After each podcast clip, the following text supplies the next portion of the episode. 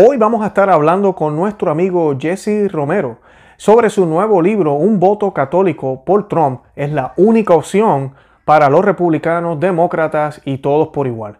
Es un libro que acaba de publicarse, eh, posiblemente ya esta semana sale en español, ya salió en inglés y está causando muchísima controversia. Hoy vamos a estar hablando de por qué un católico debería votar por Donald Trump si vive en los Estados Unidos. Y si usted no vive en los Estados Unidos, ¿por qué debería orar por el actual presidente de los Estados Unidos?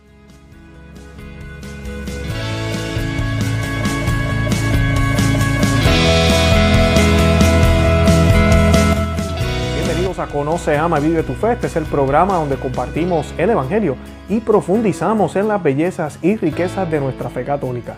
Les habla su amigo y hermano Luis Román y quisiera recordarles que no podemos amar lo que no conocemos y que solo vivimos lo que amamos. En el día de hoy tenemos un programa muy, muy bueno eh, y escandaloso, les va a encantar. Eh, vamos a estar hablando con Jesse Romero, es un hombre que lleva décadas trabajando para el Señor eh, muy conocido aquí en los Estados Unidos, hace programas en inglés y en español y, participa en diferentes ministerios y proyectos que lleva a cabo con diferentes agencias católicas. Él se va a estar presentando en la entrevista un poco y va a hablar un poco de él, ah, pero sí quería mencionarles que vamos a estar hablando de su más reciente libro eh, sobre por qué un católico debería considerar votar por Donald Trump, una persona que vive aquí en los Estados Unidos. ¿Por qué debería votar por Donald Trump? Vamos a estar hablando de migración, vamos a estar hablando de la pandemia, de la supuesta pandemia actualmente. Vamos a estar hablando de, que él no es católico, de sus creencias, de su manera de expresarse. Vamos a estar hablando también de todo lo que ha sucedido en estos últimos cuatro años. Vamos a hablar también de la lucha de poderes que hay en el comunismo y el socialismo a nivel mundial. Y vamos a también a discutir todas las políticas que Donald Trump ha, impuesto en términos de, la, de, la, campaña Provida, a favor de Provida, es por los votos, no es por los votos, es hipocresía, realmente el hombre es Provida. Eh, vamos a estar hablando de todo eso en el día de hoy. Vamos a también a tocar el tema sobre el Papa Francisco y la opinión que la Iglesia Católica eh, no la iglesia, sino el Papa Francisco ha dado sobre Donald Trump um, y algunos obispos a veces insinúan. Todo eso lo vamos a estar hablando hoy. Es un programa excelente, les espera mucho material, muy bueno, así que les pido eh, que se queden con nosotros, que no se vayan y lo escuchen completito y más que eso, que vayan a los enlaces que estamos colocando aquí en el, en el programa Ah, van a ver ahí los enlaces del libro de Jesse y también van a ver los enlaces de otros programas relacionados con el tema. De verdad que los amo en el amor de Cristo. Los invito también a que visiten nuestro blog, conoceamaybietufe.com, que se suscriban aquí al canal y que nos sigan por Facebook, Instagram y Twitter. Bueno, Santa María, ora pro nobis. Eh, un amigo y hermano y a una persona que admiramos muchísimo, Jesse Romero. Eh, Jesse, ¿cómo estás? Bendecido, gracias hermano. Qué bueno. Eh, Jesse es muy conocido aquí en los Estados Unidos, posiblemente algunos de ustedes ya lo conocen y saben quién es él, ah, pero para los que no lo conocen, Jesse, ¿tú te puedes ah, presentar un poquito? ¿Quién eres? ¿De dónde eres? ¿Qué es lo que haces? Sí, yo soy, actualmente ahorita soy un evangelizador católico y, un apologeta, alguien que defiende la fe católica. Soy un laico comprometido. Ah, fui policía en Los Ángeles del departamento del sheriff por 25 años ah, me jubilé y entré yo en una segunda carrera ah, como predicador. Tuve yo una conversión de joven como policía y me enamoré con Cristo, me enamoré con la fe católica y por lo tanto yo supe que no iba a ser policía por un tiempo muy largo y por lo tanto a los 25 años me retiré, comencé yo tiempo completo predicando la fe católica en inglés y en español. y um, estoy, soy un hombre casado con la misma, la, misma esposa en la iglesia católica por 36 años. Tengo tres uh, jóvenes y varones que están casados también en la iglesia católica. Uh, hago programas de radio en inglés y en español. Tengo varios libros. Creo que tengo ocho libros en inglés y dos en español. Y por lo tanto, nomás estoy aquí para tratar de animar a la gente, porque la meta de la fe católica es llegar al cielo y el laico está llamado también como el clero a ser evangelizador y la meta más importante de la fe católica es la salvación de las almas.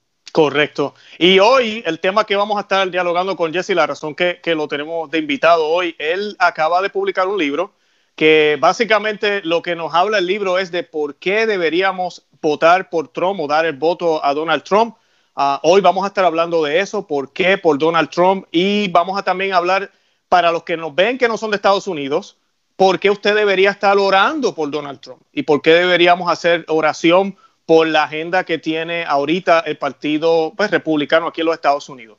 Antes de comenzar, yo quisiera, Jesse, quisiéramos un Ave María para encomendar este programa a la Santísima Virgen, que por la intercesión de ella, nuestro Señor Jesús eh, se manifieste y a través de nuestras palabras podamos eh, llevar su mensaje y que, como bien tú dijiste, podamos acercar a más y más personas a, la Iglesia Católica, el único medio de salvación para las almas, para que podamos llegar al, cielo, si así el Señor nos los permite. Um, y la hacemos en el nombre del Padre y del Hijo y del Espíritu Santo. Amén. Ave María, gracia plena, Dominus tecum, benedicta tu en mulieribus, et benedictus frutus ventris tui, Jesús. Santa María, Mater Dei, ora pro nobis peccatoribus, nunc et in mortis nostri. Amén. En el nombre del Padre, y del Hijo, y del Espíritu Santo. Amén. Bendito sea Dios. Ah, bueno, Jesse, ¿por qué el libro se llama, voy a leer el título aquí en inglés, pero es A Catholic Vote for Trump, the only choice in 2020 for Republicans, Democrats, and Independents alike? Ah, sé que va a salir en español también, tengo entendido. Ah, ¿Qué fue lo que te inspiró a escribir un libro con este tema que podrá ser controversial? Honestamente, yo pienso que es muy necesario, pero muchos dirían, uy, Jesse se volvió loco, ¿por qué escribió ese libro? La razón que yo escribí el libro, porque mira, yo tengo 58 años y te puedo decir actualmente que este presidente es el presidente más pro vida que hemos tenido en la Casa Blanca, número uno. Es el presidente más pro libertad religiosa que hemos tenido en la Casa Blanca. Número tres, él es el presidente más amistoso con la fe católica que cualquier otro presidente. Yo conozco el sacerdote Padre Frank Pavone. Él es uno de sus consejeros. Y es, él es un católico, sacerdote católico de Hueso Colorado.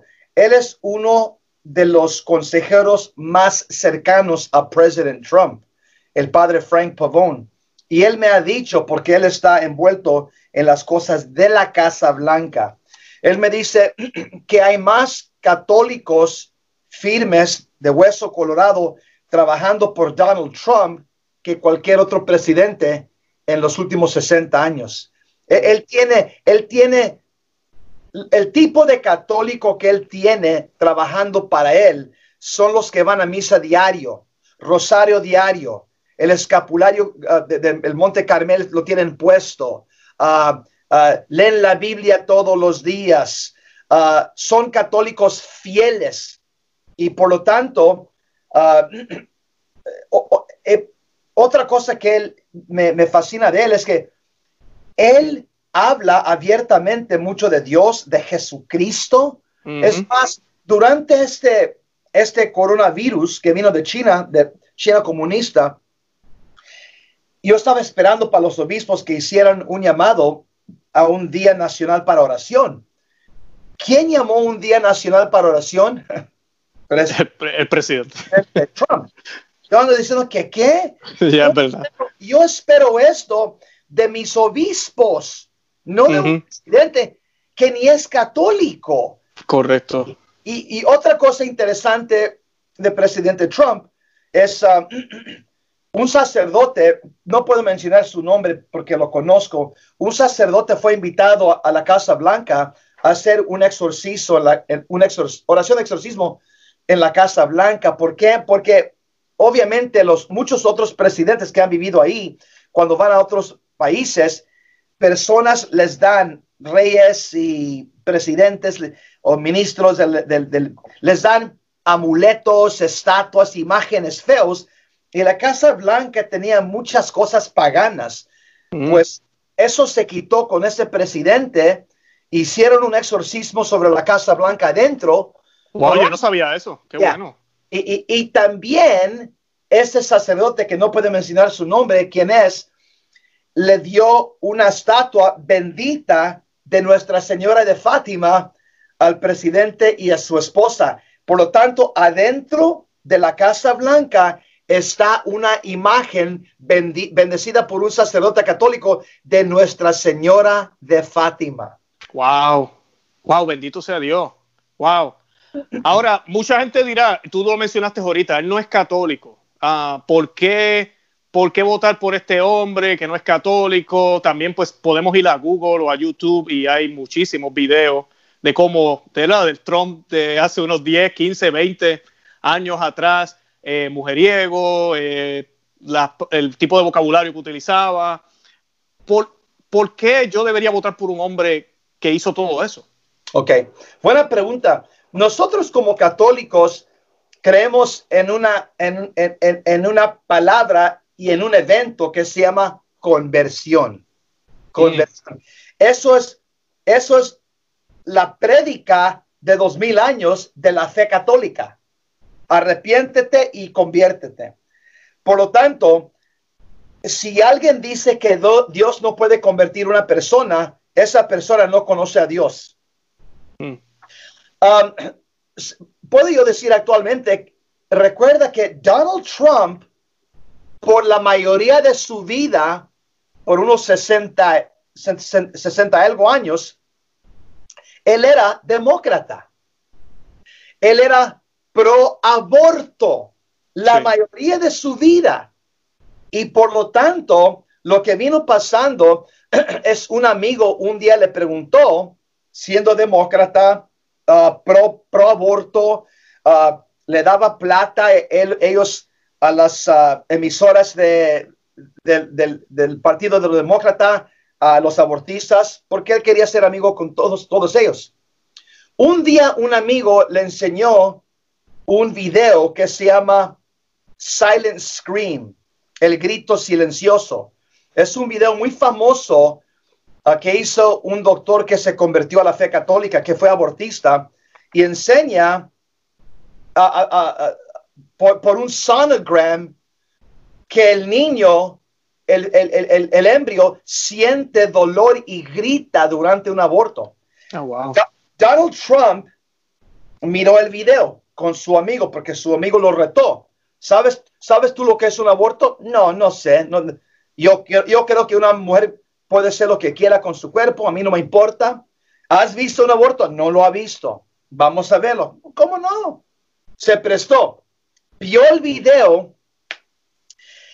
Eso le pegó como una bomba porque él nunca ha visto actualmente por un sonogram lo que pasa con un bebito en el seno de la madre.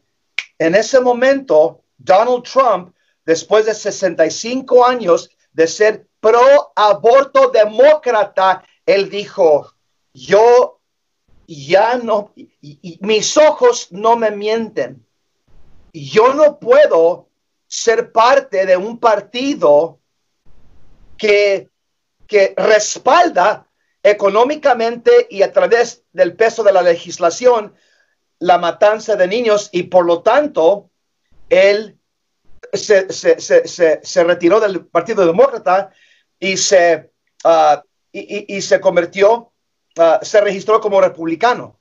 Mm. Cuando él hizo eso, él perdió casi todos sus amigos porque los medios de comunicación lo amaban, lo amaban. Él tenía su propio programa que se llamaba...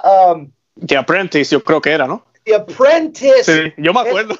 Él, era uno de los programas más, más vistos en la televisión. Hollywood le dio una estrella de oro. Eh, lo amaban porque él les daba plata y porque él era pro aborto. Cuando él se convirtió y dijo, ahora soy pro vida, se le cayó la casa por encima y perdió casi todos sus amistades por ese punto clave. Por lo tanto, eh, así sabes tú el carácter de una persona, una persona que está dispuesto a perder casi todo su reputación, muchos de sus contactos económicos, sus amistades sociales, porque ahora ha dicho, yo voy a darle la espalda al aborto, yo soy pro vida por el resto de mi vida. De ese momento, los medios de comunicación se voltearon contra él y no han dejado de atacarlo por ese punto clave. Porque el, asunto del aborto es para los liberales, para los demócratas, es, es la gran joya de ellos. Es, es como su sacramento para ellos. Es algo tan, tan sagrado el aborto que cualquier persona que es demócrata que no acepta eso, lo, lo, tiran de la sociedad demócrata como, como una lepra. Sí, no, y lo que tú dices es cierto, ya en el Partido Demócrata no, no hay espacio para personas providas. Tal vez unos 10, 20 años atrás, pero ya no. Ya no, no hay espacio para que hayan candidatos que digan, sí, yo soy demócrata, pero apoyo, apoyo, eh, no apoyo el aborto. No, no lo hay. Te iba a hacer una pregunta, pero tú no crees, eh, Jesse, eh, porque sí, todo eso es cierto, lo que tú acabas de mencionar. Pero habrá déjame, respaldarte una cosa que has dicho. Tom Pérez, que él es el, um, él es la voz del partido de, los demócratas, él es el, el, que, él es uh, la persona que habla por el comité de los demócratas. Él ha dicho claramente lo que tú dices, que no hay ningún lugar, lugar para un pro vida demócrata. También que han, han dicho eso, Governor Cuomo, él, él, dijo... El gobernador de Nueva York. Sí, él dijo, si, si, si eres pro vida, vete de aquí de Nueva York, no te queremos aquí. Oh, sí, yo me acuerdo. Sí. No, así es, así están, así están dividida la nación ahorita. Ah, pero tú no crees que todo esto que Trump está haciendo, muchos pensarán, es por los votos. Eh, ¿Si está haciendo esto? Lo de Provida. Toda la campaña Provida es por simplemente para ganar otra vez. No, te, voy a decir por qué. Porque ¿quién de nosotros se presta para que la prensa te ataque a ti personalmente, a tu esposa y tus hijos, siete días a la semana, 24 horas al día, sin parar? ¿Y por qué lo atacan? El punto, porque se cambió de partido y pensamiento. Eso es el pecado imperdonable de los liberales demócratas. Que alguien, siendo demócrata pro, aborto, que les dé la espalda y ahora se cambie de partido y se cambie de, moralidad. Y por eso, mira, para, decir, no, nomás lo está haciendo para el voto. Mira, Donald Trump actualmente, él no necesita un trabajo. Él es billonario con su propia empresa de construcción en Nueva York. Él no necesita trabajar. Él no necesitaba ese trabajo. Es más, no, sé si la gente sabe, él no recibe un sueldo. Él trabaja por gratis. Él es el único presidente en la historia de este país desde George Washington por 254 años. No recibe un sueldo. El sueldo ahorita de, este, de, este año, de 2020, todo ese sueldo, él lo está regresando para, para recursos, para tratar de encontrar una, una para el coronavirus. Es lo que está haciendo con, con el dinero de este año de su sueldo. Y otra cosa interesante, este hombre no trabaja ocho horas al día. Mm. Este hombre, yo, yo conozco al padre Pavón que lo conoce, dice, Jesse, este hombre se, se vienta de 9 a 14, 15 horas al día por gratis. A ver, tú dime, mira, muchas personas que conocemos les consta trabajar ocho horas al día por pago. Este trabaja mucho más que horas, ocho horas al día por gratis constantemente lo están insultando en los medios a su esposa, a, su, familia. ¿Tú crees que él necesita este estrés siendo mm. millonario que no necesita un sueldo? No. el único motivo que él es, él, que, que, puede motivar a una persona para estar ahí, recibir los insultos constantemente, trabajar por gratis, horas largas, es por amor, porque ya es viejo, ya es hombre viejo y sabe que él tiene sus hijos y ellos tienen sus familias, él dice, ¿qué me dura aquí en, en esta vida? Tengo ya en los setentas. ¿Qué me va a durar a mí? ¿Más 10, 20 años? Yo no tengo ninguna duda que él tiene tanta apreciación, apreciación para este país que le ha dado tanto que él quiere, él quiere tratar de ayudar a otras personas vivir en el mejor país del mundo para que ellos puedan también uh, uh, un día uh, llegar a su meta y agarrar su, encontrar su sueño aquí de tener su casita, de tener su familia. ¿Y por qué, por qué todos vienen aquí? ¿Por qué quieren venir a este país?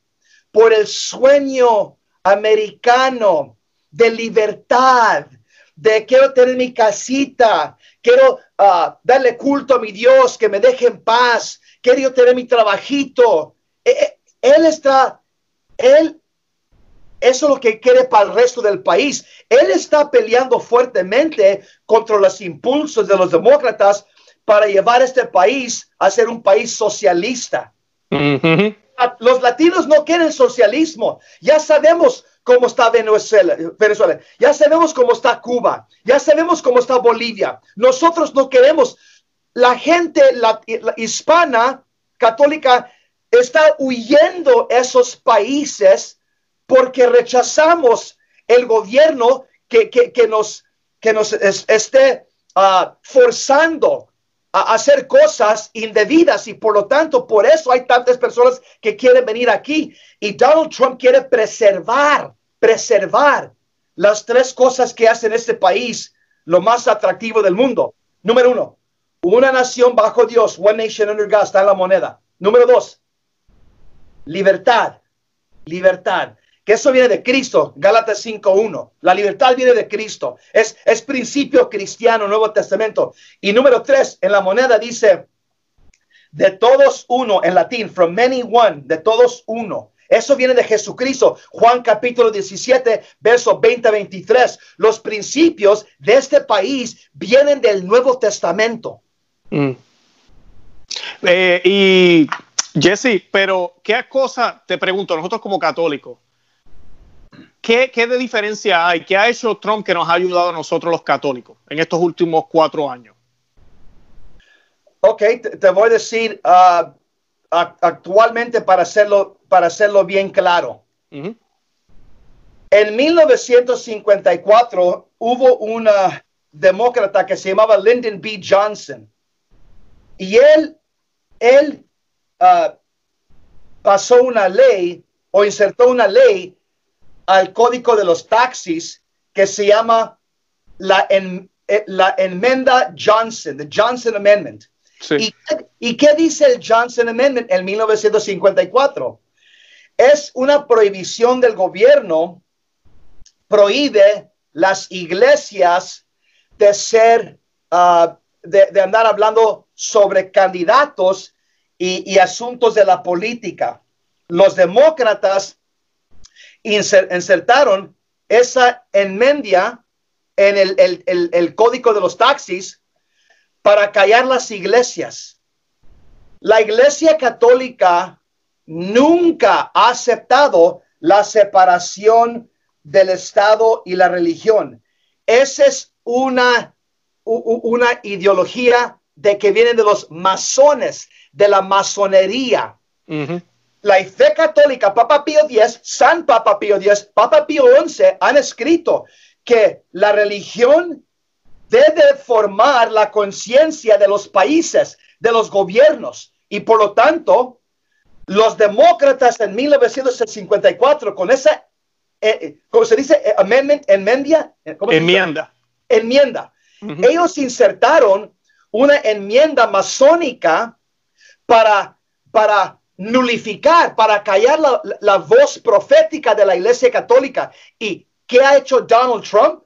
Él ha dicho a todos los católicos, esa enmendia que está en el código de los taxis, mi, mi departamento, departamento de justicia nunca la va a enforzar. Católicos, protestantes, hablen de sus púlpitos, griten en voz alta sobre candidatos y, posiciones políticas. Yo quiero que la iglesia hable claramente porque bajo, mi administración, nadie va a ser, ¿cómo se dice? Prosecuted, perseguidos o perseguidos, sí. Perseguidos ya, procesados, ajá. procesados por la justicia criminal por hablar políticamente en la iglesia. Por lo tanto, los demócratas, ellos han usado esta enmendia desde 1954 para, para uh, tapar la boca profética de la iglesia católica. Eso es, y, y, y, y, Donald Trump ha dicho, si mi partido gana el Congreso por un, por un voto de, de congresistas, si son republicanos la mayoría en la próxima elección, vamos nosotros nulificar o vamos a abolir esa enmienda totalmente por un hecho con... E, e, eso te podría decir, hermano, es algo enorme, porque por, desde 1954 los demócratas, ellos tienen su mano larga o su pata en nuestro cuello ahorcándonos, diciendo, no digan nada, cállense la boca o los vamos a llevar a la cárcel, caen la boca. Y Donald Trump le dijo a todos los católicos, en mi administración, hablen claramente, nadie va a ser perseguidos criminalmente por hablar políticamente. Ustedes tienen voz y voto en mi administración. Y para comprobarte esto, bajo Barack Obama, muchas muchos ministerios católicos, Barack Obama, su administración los estaba llevando a corte. Uh, Little Sisters of the Poor, uh, Priests for Life, uh, Catholic Adoption Agencies. Oh, muchos católicos estaban yendo a, a cortes peleando su libertad religiosa que Barack Obama estaba usando esa enmienda contra ellos. Y, por, lo tanto, ahora todos están tranquilos, pueden conducir sus ministerios sin miedo de repercusión contra el gobierno. Tú estabas hablando ahorita de la joya, que es el aborto, y eh, ahí está la conexión. Eh, yo recuerdo cuando esto pasaba en el gobierno de Obama, y fue una de las razones, a mí, las primordiales del aborto, eh, yo no creo que ningún católico debería votar por ningún demócrata, honestamente. Pero cuando tú miras también ese tipo de persecución, yo recuerdo las noticias de las uh, Little Sister of the Poor y todo lo que estaba sucediendo, además de que yo recuerdo haber hablado con párrocos que me estaban diciendo, Luis, ahora con el Obama Care, el seguro médico que nosotros tenemos que proveerle a los empleados aquí en la parroquia, tiene que pagar por aborto si es necesario.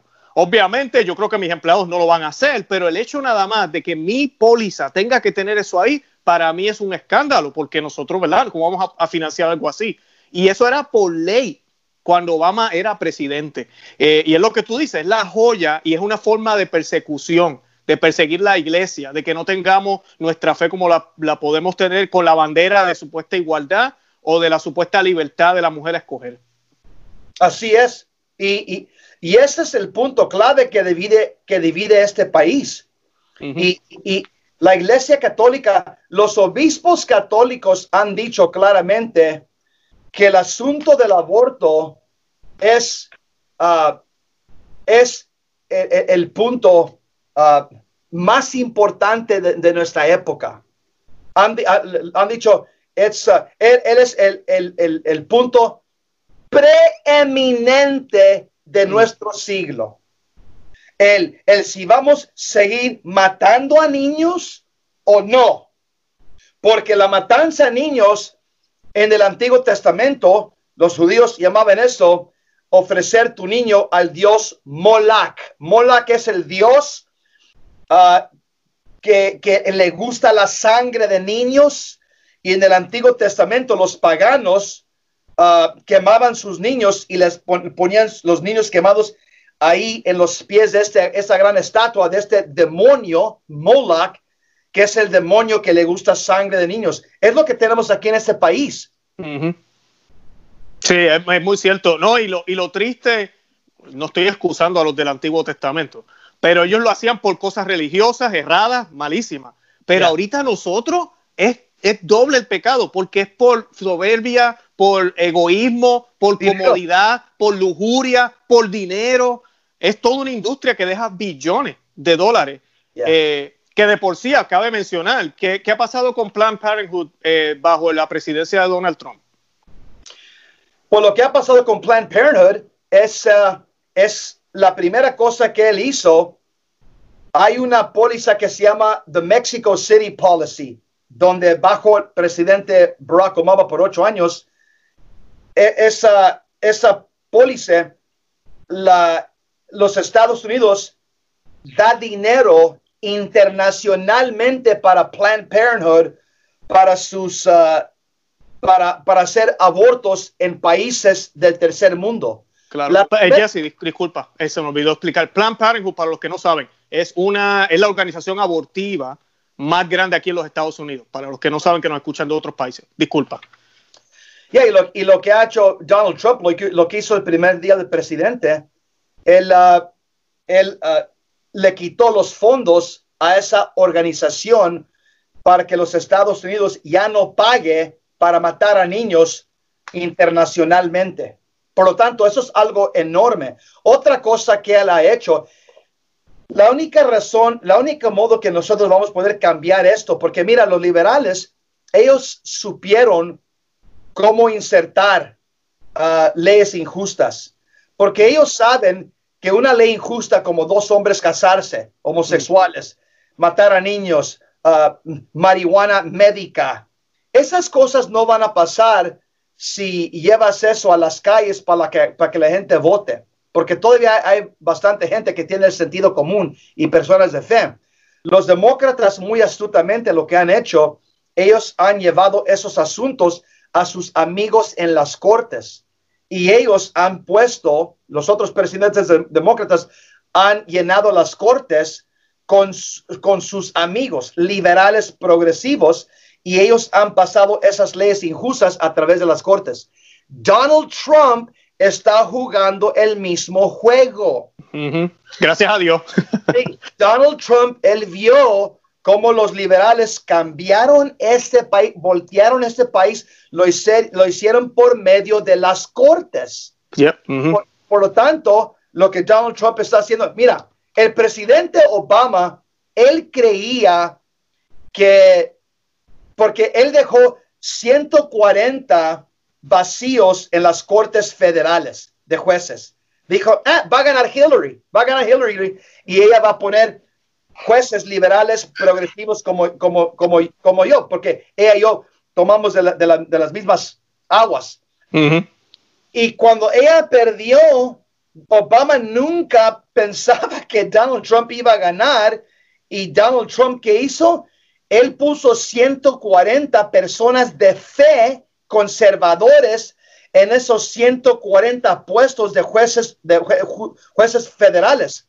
Y desde ese tiempo, él ha ahora reemplazado 60 más. Ya tiene él 200 jueces conservadores, personas de fe, que él ha puesto en las cortes que, sean por retiros y por, eh, edad o lo que sea, ella ha reemplazado 200 jueces liberales con 200 jueces conservadores. Y también lo odian tanto porque todos saben que la joya está en la Corte Suprema. Mm, Nosotros como personas de fe siempre estamos perdiendo los casos grandes 5-4. Cinco jueces liberales contra cuatro jueces conservadores y siempre estamos perdiendo 5-4, como el matrimonio entre homosexuales, Oberberg versus Hodges.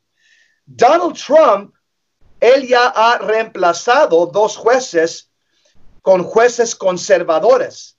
Kavanaugh y Gorsuch son jóvenes conservadores, personas de fe.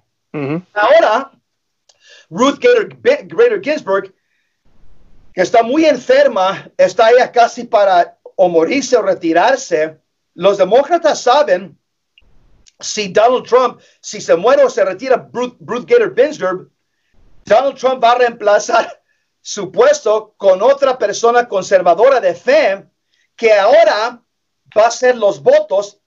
Vamos a tener seis conservadores en la Corte Suprema y tres liberales. Y también otro ya está muy anciano, el uh, Breyer, él ya también está muy anciano. uh, dicen que él no va a terminar los próximos cuatro años. Es posible que Donald Trump tenga dos personas, en, si él gana otra vez, que va a reemplazar dos puestos de la Corte Suprema con dos personas. Si él hace eso, por eso están haciendo todo para tratar de sacarlo, porque saben que van a perder la Corte Suprema y así Donald Trump va a usar la misma estrategia que ellos usaron. Ellos han cambiado este país por la Corte Suprema. Donald Trump va a ser el primer presidente republicano que va a voltear la corte a una corte de más conservadores y personas de fe. Yo te puedo decir una cosa claramente que yo sé. Los cuatro conservadores jueces de la Corte Suprema ahorita van a misa diario porque yo sé a cuál iglesia van. Yo tengo amigos que van y me dicen, en la primera banca de lunes a viernes, antes de ir a trabajar, tú puedes saber Justice Roberts, Justice uh, uh, uh, Clarence Thomas y dos más. Los puedes ver ahí en misa diario, antes de irse a la Corte Suprema. Este es el tipo de juez que está poniendo Donald Trump en las cortes. Y, y, te, te, voy a decir una cosa, toda la, toda la, el relajo en la sociedad ha sido porque los liberales, ellos han usado sus amigos en las cortes para cambiar la sociedad. ¿Qué pasó por la Corte Suprema? Se quitó la Biblia uh, de las escuelas públicas. ¿Qué pasó en la Corte Suprema? Se quitó oración de las escuelas públicas. ¿Qué pasó por la, la Corte Suprema? se legalizó la pornografía en las películas. Por primera vez en 1968 se pueden ver la pornografía en las películas. ¿Qué, qué más uh, ha pasado por la, la, legislación? Han pasado el aborto. ¿Qué más han hecho? Han pasado el aborto. Si tú miras todas las cosas que han destruido. El, el, matrimonio homosexual también se han pasado por la Corte Suprema y Donald Trump es el primer republicano que es astuto, que dice, ah, ok, ok, tenemos que cambiar eso para voltear la cultura. Claro, claro, claro. Ya ahí nada más ya nos diste razones suficientes para votar por él, de verdad. Y leer tu libro, definitivamente.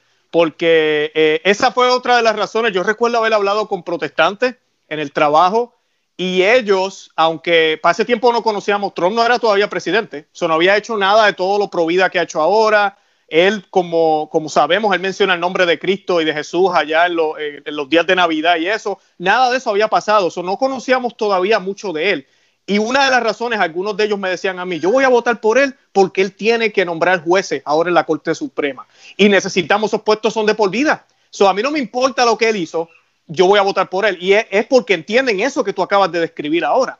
Se trata mucho más que simplemente el candidato. Aquí hay una guerra que va a durar décadas. Va, puede cambiar la historia de una nación y del mundo entero, porque lo que sucede aquí cambia el mundo entero. Lo que sucede Así aquí es. en Estados Unidos cambia el mundo entero. Así es, lo has dicho muy bien. Uh -huh. y, y Donald Trump, mira, la Biblia dice que nosotros estamos obligados a orar por nuestros líderes. También si, no te, si, si tú no quieres Donald Trump, mira, yo te voy a decir, yo no voté para Barack Obama, y yo oré por él todos los días por ocho años. Yo también. No voté por él, no me gusta cómo él manejó uh, el país con sus uh, pólizas liberales socialistas, pero yo oré por su conversión todos los días. Todos como católicos estamos mandados por la Biblia, primer Timoteo capítulo 2, verso 1 y 2, estamos llamados a orar, a hacer oración por nuestros líderes políticos y religiosos. Así es, amén. Uh, y hablando de líderes religiosos, eh, el Papa, me voy a ir un poquito controversial aquí, okay. pero hay que hacer la pregunta porque ¿verdad? los católicos debemos obediencia a nuestros líderes, aunque a veces no estamos, todos sabemos lo que está pasando en Roma, no es fácil ahorita, las cosas que se están diciendo a veces de allá, y una de ellas que se dice a veces, o se tiran, como decimos en, Puerto Rico, eh, indirectas, podríamos decir, vamos a decir.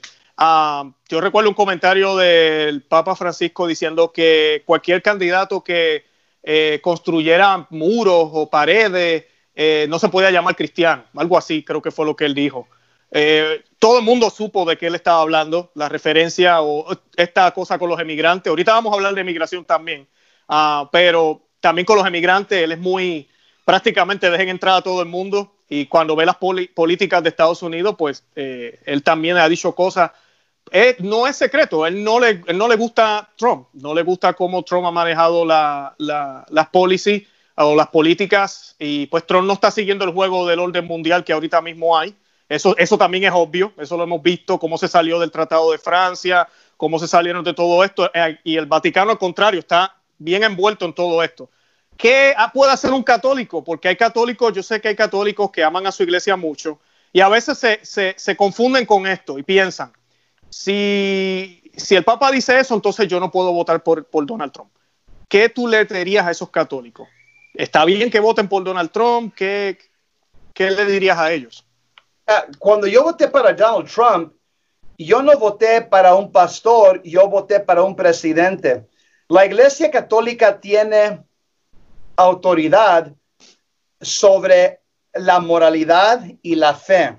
Eso es la área que Dios le ha dado a la Iglesia Católica para decirle al mundo, a dirigirnos en las cosas de la fe y la salvación y la, y la moralidad. Por lo tanto, cuando se habla en términos de la política, de la economía, de las cosas e, en el mundo, como Jesús dice, denle al César lo que le pertenece al César y denle a Dios lo que le pertenece a Dios. Está muy claro que hasta el catecismo nos dice que el gobierno tiene la autoridad. En el cuarto mandamiento del catecismo dice, el gobierno tiene la autoridad para hacer leyes jurídicas y por lo tanto la iglesia es, es el experto en la salvación del alma. El gobierno está aquí, ah, e, e, es algo otorgado por Dios. Romanos 13, verso 1 a 4. Y Dios, Él usa también el gobierno para, para avanzar sus cosas. Y el gobierno es una institución que Dios ha ordenado. Por lo tanto, para el gobierno, cuando yo quiero saber cómo defenderme contra los terroristas y, los carteles y, saber de cuánto, cuánto tax tengo que pagar y, cosas así. Yo le voy al gobierno porque ellos son expertos en esa área. Cuando yo quiero saber cómo ir al cielo, yo voy con la iglesia. Por lo tanto, un católico, cuando un papa y un obispo, ellos pueden dar opiniones, son hombres como tú y yo, pero no tienen, ellos no son expertos afuera de la área de la salvación, de cómo llegar al cielo porque eso es su área que Dios les ha otorgado. Por lo tanto, es más, cuando Papa Benedito, él, estaba trabajando por San Juan Pablo II, él escribió un documento a los obispos de los Estados Unidos. Le, escribió este documento a, todo el episcopado de los Estados Unidos cuando él era la mano derecha de Juan Pablo II él, era el, el, prefecto de la doctrina de la fe. Y él dijo en este documento, fue un documento que Juan Pablo II firmó abajo. Y en ese documento, Cardinal Ratzinger, con la firma de Papa Juan Pablo II, dijo, un católico puede, puede estar en desacuerdo con un papa en las opiniones de un papa o en las cosas que no tocan la fe y moralidad. Por lo tanto, si el papa dice algo sobre global warming, yo puedo tener diferentes opiniones porque él no es experto en global warming. Él está dando sus opiniones. Yo respeto su oficina como papa, pero Cardinal Ratzinger y Juan Pablo II dice que un católico laico puede, puede tener diferente opinión con un papa en cosas que no tocan sobre la fe. Y la cosa sobre inmigración, ¿quién es el experto sobre la inmigración? El catecismo te dice, párrafo 2241, el gobierno, no el Vaticano.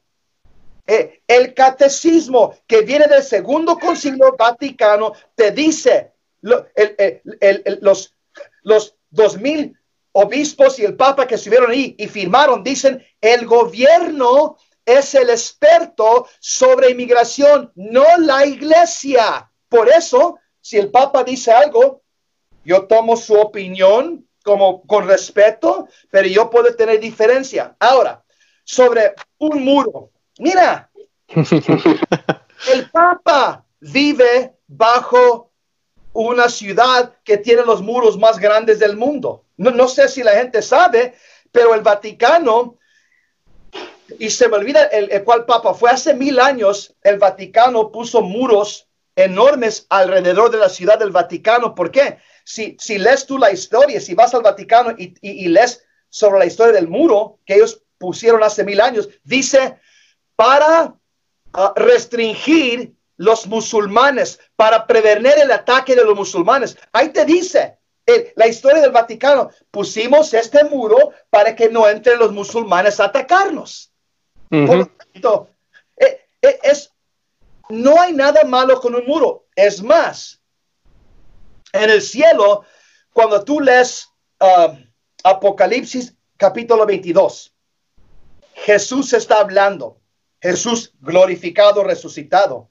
Y Jesús dice que en el cielo, que él llama el Nuevo Jerusalén, él dice que el, Nuevo Jerusalén tiene un muro alrededor de toda la ciudad. Jesús lo dice. Y Jesús dice, y el muro es para prevenir que entren los fornicadores, los malvados, los mentirosos, los pervertidos sexualmente. Eso es para prevenir que ellos entren. Por lo tanto, el cielo de acuerdo con las palabras de Jesús, tiene un muro. Por lo hmm. tanto, el Vaticano tiene el muro, el cielo tiene el muro. Es, es obvio para mí que Dios le gustan los muros. claro, ya. Oye, eh, Jesse, uh, para beneficio de la audiencia, porque aquí no nos está hablando un blanquito, tú eres eh, mexicano, de origen mexicano, ¿no? Sí, mis padres son de México. Yo nací en Los Ángeles, California. Yo soy México-americano, ya. México americano, por eso, que nos está hablando alguien que, vino de familia migrante también. Ah, yo nací en Puerto Rico, ¿verdad? Que es territorio de Estados Unidos, pero igual, o sea, pude venir acá por, porque, pues porque venimos legalmente. Yo creo que esa es la diferencia ah, que quisiera que habláramos hoy, porque los países de... Sí, hay gente que piensa en otros países. Yo que tengo familia en Colombia también, mi esposa es colombiana. Y esa pregunta me la hicieron así. Uy, ya no dejan entrar inmigrantes en Estados Unidos. Y yo, ¿por qué tú dices eso? ¿Por qué tú dices eso? Si, ahorita, si no me equivoco, no sé si tienes estadística, pero yo creo que las estadísticas dicen que se ha deportado menos gente ahora que antes, si no me equivoco, que Obama. Sí, las estadísticas nos dicen claramente que bajo la administración de Obama, él deportó más personas de este país a los países latinoamericanos que President Trump, lejos. Eso se puede ver por un Google search en cualquier, ah, en cualquier website donde han hecho las investigaciones. Y pero ¿qué, qué, cuáles son mis pensamientos sobre la inmigración? Yo como un católico, porque yo ah, más de todo me, me identifico como católico cristiano, seguidor de Cristo, discípulo de Cristo. Yo sé que la Iglesia Católica nos ha dicho claramente que, que hay principios que tenemos, que tenemos nosotros que seguir. Una cosa interesante es que este país, cuando alguien dice, que nosotros somos un país malo porque no queremos dejar a personas ilegales aquí. Este país acepta más inmigrantes cada año que cualquier otro país del mundo. Estoy viendo aquí, politifact.com dice, un millón de personas emigran a los Estados Unidos legalmente cada año. Ningún otro país del mundo ni se acerca a esta cantidad. Punto final. Es más, este país es el país más generoso del mundo, lejos, lejos, lejos. Este país acepta más ah, ah, inmigrantes legales que cualquier otro país del mundo. Ahora, estábamos hablando de, legales. Por eso es, es, un problema, tenemos este problema con ah, las personas que vienen ilegal. ¿Por qué? Porque nosotros ya tomamos la mayoría de inmigrantes del mundo en este país, lejos que cualquier otro país. Y por eso tiene que ver, como el catecismo dice, tiene que ver una regla juridical, una norma. Es como si vas a ir tú a la tienda o al teatro. No puedes tú empezar a darle codos a las personas. Muévete, muévete aquí, voy a poner mi canasta, yo quiero comprar. Todo se tiene que ser en orden. Y es todo lo que la Iglesia Católica está diciendo, que la inmigración tiene que ser, se, tiene que ser ordenadamente. Y el párrafo donde habla sobre la inmigración es párrafo 2241. Te la voy a leer, está corta. Dice, las, las naciones más prósperas tienen el deber de acoger en cuanto sea posible. Ahí es el punto clave. En cuanto sea posible al extranjero que busca la seguridad y los medios de vida que no puede encontrar en su país de origen. Las autoridades deben velar para que se respete el derecho natural que coloca al huésped bajo la protección de quienes lo reciben. Las autoridades civiles, atendiendo al bien común de aquellos que tienen a su cargo, pueden subordinar el ejercicio del derecho de inmigración a diversas condiciones jurídicas, especialmente en lo que concierne a los deberes de los emigrantes respecto al país de adopción. El inmigrante está obligado a respetar con gratitud el patrimonio material y espiritual del país que lo acoge y a obedecer las leyes de ese país y contribuir a sus cargas. Punto final. Mira, hay tres puntos que hace el catecismo. Hay tres puntos. La primera cosa que el catecismo reconoce es que hay un límite a la cantidad de inmigrantes que una nación puede absorber. Porque el sentido común nos dice que ningún país puede absorber un número ilimitado de inmigrantes. Precisamente cuando inmigrantes puede cuando se puede razonablemente absorber inmigrantes a un país en, en, particular, esto está determinado por ese país, es lo que dice el catecismo. Y, y, los laicos no están bien servidos en esta tarea por, por liberales en la Iglesia Católica, o sean obispos, que hablan como si las enseñanzas católicas requieren una póliza de fronteras abiertas.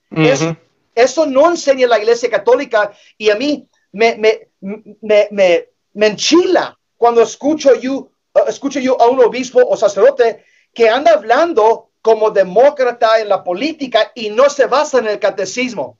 El segundo punto de párrafo 200, 2241, uh, el segundo calificador, podemos decir, que subraya el catecismo, dice que el derecho del Estado en fijar requisitos que deben ser llenados para emigrar. E, esto es también, esto es cosa que el sentido común nos dice que hay que ver una aplicación. Queremos ver quién está entrando a este país. Queremos ver razonalmente si esta persona no es un asesino, un cartel, un terrorista. Uh, uh, queremos saber qué, qué sabe, qué, qué, qué, cosas sabe él hacer. Fue a la escuela, Ah, ¿Qué, qué, puede él dar a este país en los estados? ¿Es mecánico? ¿Es lo que sea? Por lo tanto, ah, e, ese es el segundo calificador, los requisitos que tenemos que saber quién es esta persona. Y el tercer calificador de párrafo 2244 es que los inmigrantes tienen que respetar las leyes del país. E, e, si también si eres ilegal, si eres católico, tienes que respetar las leyes de este país al cual estás emigrando, legalmente o ilegalmente, y eso incluye, eso incluye, no puedes entrar ilegalmente si eres católico, tienes tú que, que someterte a las leyes de ese país y hacer las cosas en orden. Y me enchila cuando escucho personas de nuestra iglesia, en líderes, hablando como si la iglesia católica está enseñando ah, fronteras abiertas. Eso no enseña el catecismo. No, no le enseña, no, inclusive venir ilegalmente, ya los que están aquí, ¿verdad? tienen que hacer un examen de conciencia y ver cómo pueden solucionar su situación. Pero es como robar, Jesse. Es prácticamente robar. Es como entrar a mi casa sin permiso y de momento yo voy a la sala y estás tú ahí viendo televisión y yo, ¿quién eres tú? Eh, yo soy Jesse, voy a ver televisión y es más, te sale. y yo, pero esta es mi casa. Y voy a tu refrigeradora y me voy a acostar en tu, en tu cama y voy a agarrarme una cerveza de tu... Mira, esas cosas son locuras. sí. quién va a aceptar eso? Exacto. Y sabes que lo que tú acabas de leer, eh, la pregunta que nos deberíamos hacer, los otros países hacen lo mismo también. Nadie entra de, como si nada en los demás países. Mira, te voy, te voy, a decir, Luis, yo, medio de mi familia son de México y todavía viven ahí. Y cuando hablamos de este asunto, yo, le digo a mi familia, a los mexicanos de, de México, les digo, ¿ustedes han leído la Constitución de México? Me dicen, no, nunca. Yo les digo, yo la he leído y se las, se las imprimo del internet porque la tengo y la tengo todo marcada. Y cuando lees tú la Constitución de México, la Constitución de México es la constitución más anti-inmigrante que yo he leído en el mundo. Ah, wow. Es, son es más, la Constitución de México es tan fuerte contra el inmigrante que sabes quién tomó en la Constitución de México para hacer su constitución hace muchos años, hace décadas, Rusia y Alemania leyeron la Constitución de México de 1917 y Rusia comunista y Alemania, bajo los, los Wittenbergs, ellos dijeron, wow, este documento, porque es un documento masón, dicen, wow, ellos tomaron ese documento como el ejemplo para Rusia y Alemania. Wow. Oye, me imagino, yo pensando ahora, tú me puedes corregir, pero en esos años fue que pasó lo de la cristiandad allá, ¿verdad? Los cristianos. Sí. los masones infiltrados en el gobierno y todo lo demás. Exactamente. Y ellos escribieron esa constitución y luego ellos, porque ya tenían ahí las leyes escritas y fueron al ataque. Después. Y persiguieron a la iglesia, los que no conocen la historia, ¿verdad? Es bien, bien impactante. Cuando uno piensa, eso fue el siglo pasado, Jesse. Eso no va tanto tiempo. No, no hace tanto tiempo. No. así fue. Eh, mira, y la otra pregunta que te quiero hacer, porque es importante hacerla, estamos hablando de migración y yo sé que esto lo van a sacar cuando empiece la campaña política. La separación de familia. Esas imágenes que veíamos, niños aparte llorando. ¿Cómo, ¿Cómo podemos conciliar eso? ¿Cómo yo voy a votar por un hombre que permitió que eso se hiciera? Ok, en primer lugar, el uh, presidente Trump, él continuó, él continuó la póliza de Bush y Obama. Ellos ya estaban haciendo exactamente eso. Él simplemente continuó lo que se estaba haciendo por 16 años en este país.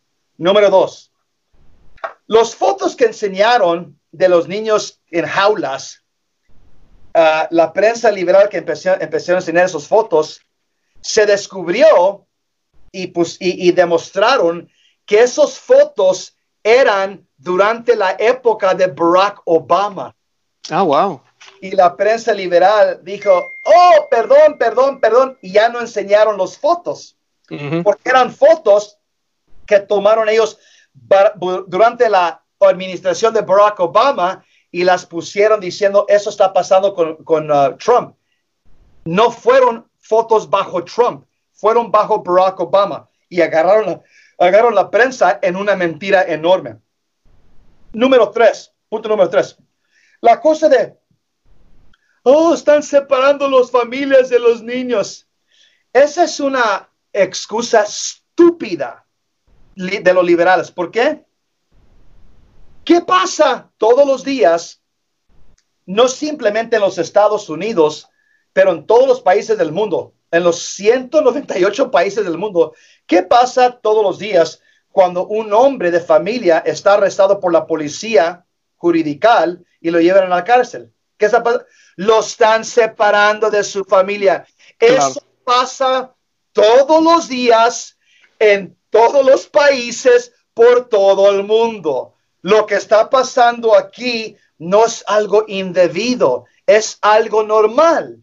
Cometes tú un crimen y eres el varón de la casa, te van a llevar la policía a la cárcel y cárcel indica separación de tu familia. No es cosa del otro mundo, pero porque es Trump y quieren encontrar cualquier pretexto porque el punto clave saben que si él se queda por cuatro años más, va a cambiar la Corte Suprema. Y si él cambia la Corte Suprema, es muy posible que se va a abolir el, el aborto y el matrimonio entre homosexuales y otras cosas. Y por lo tanto, hay que sacar a Trump de cualquier manera. También si inventamos cosas, porque hay que usar cualquier técnica, hasta la propaganda, la mentira para sacar, para sacar a ese hombre, porque va a cambiar este país y va a quitar a los liberales del poder. Eh, de, los ataques de la prensa viene por ese punto. Ellos están tan miedosos que él está cerca de cambiar la Corte Suprema. Y tú hablando de los ataques de la prensa, eh, yo recuerdo cuando estaba pasando esto de los niños, salieron psicólogos y estudios psicológicos de que cómo afectaba a un niño el estar separado de sus padres.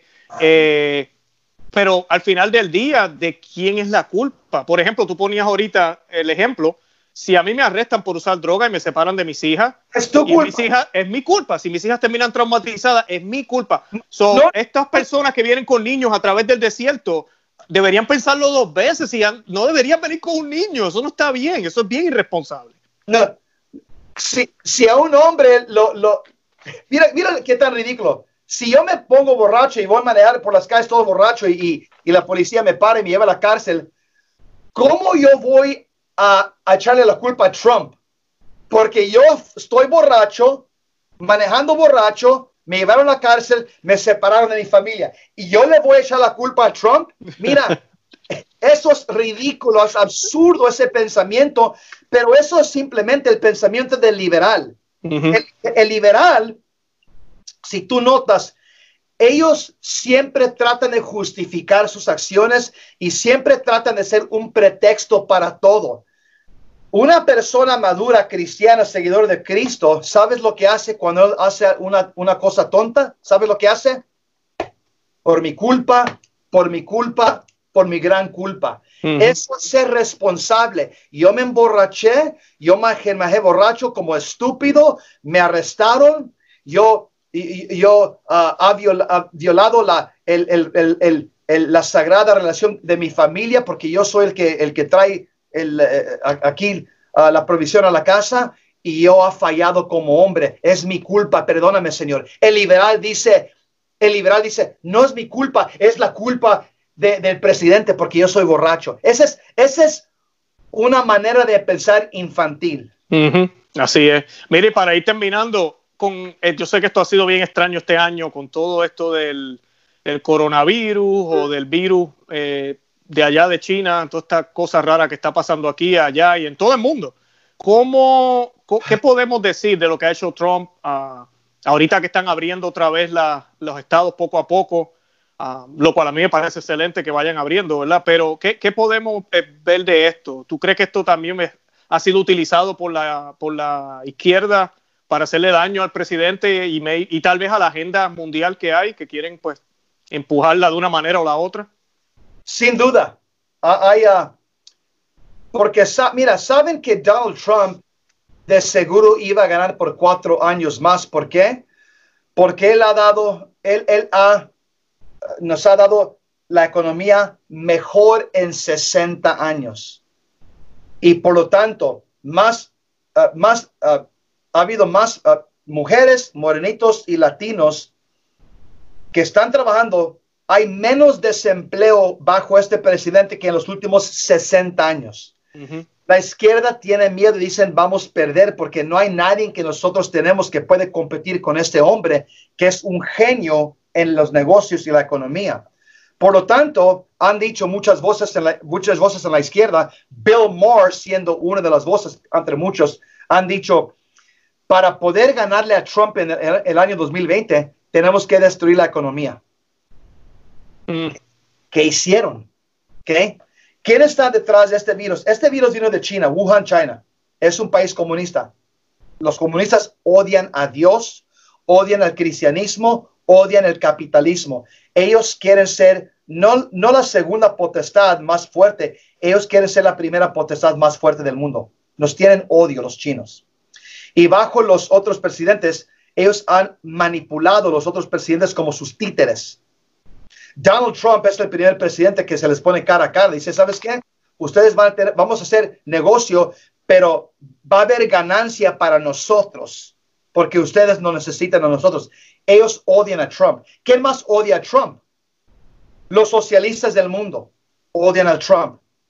Los, los, los que, que ellos promueven este, este un gobierno del mundo, un banco del mundo, uh, que las naciones nacidas sean la potestad del mundo, una policía del mundo. Este, esta noción globalista viene de los socialistas y los comunistas. Trump está en contra de eso. Trump es nacionalista, no globalista. Trump dice, yo soy el presidente de este país. Obama decía, yo soy el presidente del mundo. Trump dice, yo soy presidente de este país. Yo quiero ser este país grande, gran otra vez. Y porque él sabe que este país, si está, si está funcionando bien, todos los, los otros 197 países del mundo sacan beneficio, porque este país es, es como el pulmón del mundo. Pero si este país está enfermo económicamente, todos los países caen, porque todos están conectados a este país para, para, porque este país es el pulmón del mundo y por lo tanto Trump sabe eso. Y por eso, al ser este país la potencia grande económicamente, ayuda al mundo. Pero si él quiere otra vez no quiere que todos los trabajos se vayan a China y otras partes. Él quiere hacer este país fuerte porque él dice, yo soy el presidente de este país.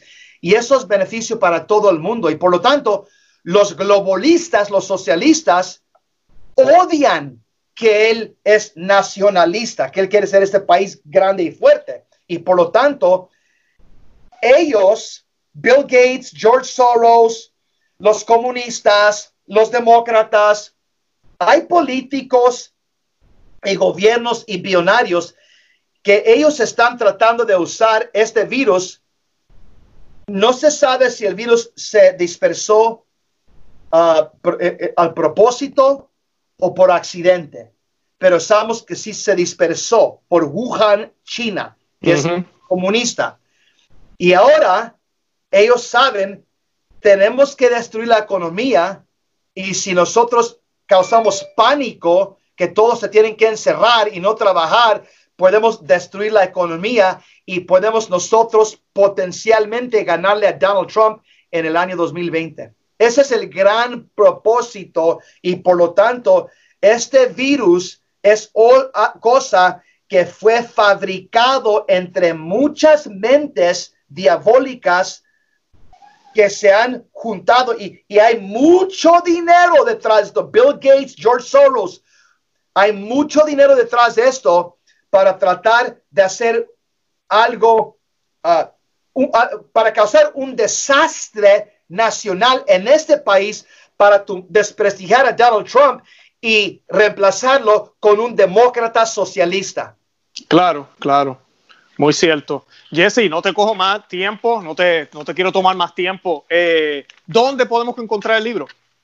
El libro se puede encontrar en 10books.com, 10books.com, o se puede encontrar en Amazon. También Amazon la está, la está ah, vendiendo. Y a ver, lo, a ver lo que dice aquí mi, ah, mi publicista, a ver si ha salido.